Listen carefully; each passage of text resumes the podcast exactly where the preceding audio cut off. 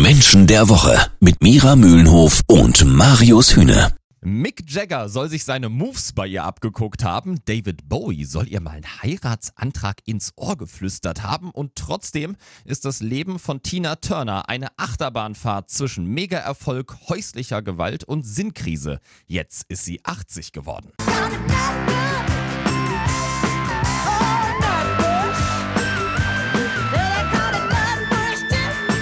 Ja, Mira, was ist so die erste Frage, die dir in den Kopf schießt, wenn du an Tina Turner denkst?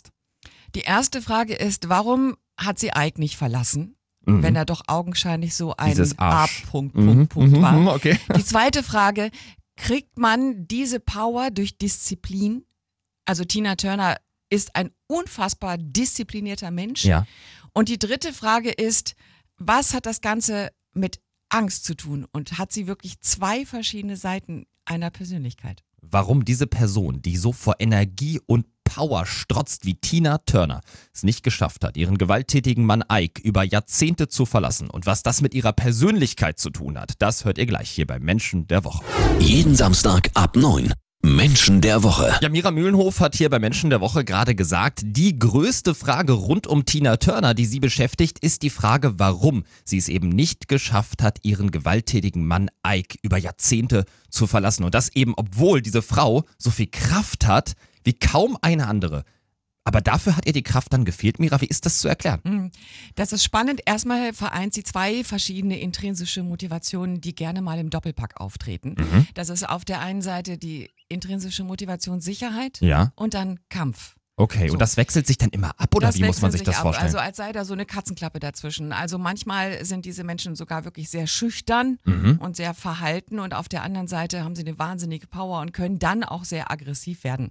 Und diese Power hat sich ja in der Musik ausgelebt. Das perfide daran ist, dass Menschen, die so gestrickt sind, meistens ungewollte Kinder waren und das hat Tina Turner immer gesagt. Sie ist also nicht nur durch ihre Hautfarbe, sie ist ja in, in einer Zeit aufgewachsen, in der Farbige wirklich noch äh, sehr stark nicht nur abgelehnt worden, sondern wirklich äh, niedergemacht worden sind. Sie musste sich also ihr Standing erkämpfen und ihr Kanal war die Musik. okay, So, und da dann- ist dann, dann dieser kam Ike. Kampf rausgekommen auf Äh, der Bühne, genau. in der Musik. Genau. Und dann kam, aber Ike ähm, hat ihr als erster Mensch wirklich das Gefühl gegeben, gewollt zu sein. Ja. Auch wenn es sogar über Gewalt ausgetragen wurde, hat er als erster Mensch ihr wirklich Halt gegeben. Okay. Und das ist ganz perfide. Das hat äh, dann dazu geführt, dass sie sich von ihm nicht lösen konnte, obwohl der Verstand natürlich sagt, weg hier.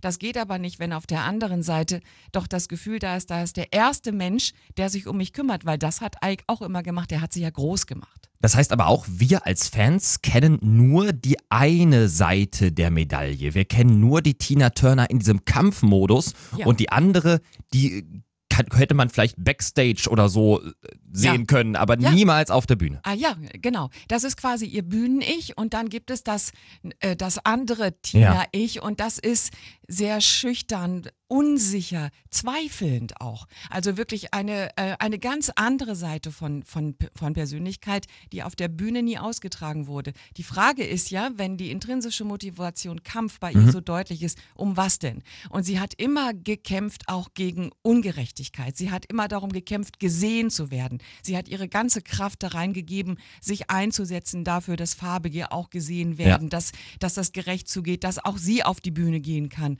Und das war für sie ein Leben lang ein ganz starker Motor. Es ist die große Lebensfrage von Tina Turner. Warum bleibt man jahrzehntelang bei einem gewalttätigen Mann wie Ike Turner? Mira Mühlenhof hat hier heute einen sehr, sehr interessanten äh, Denkanstoß gegeben.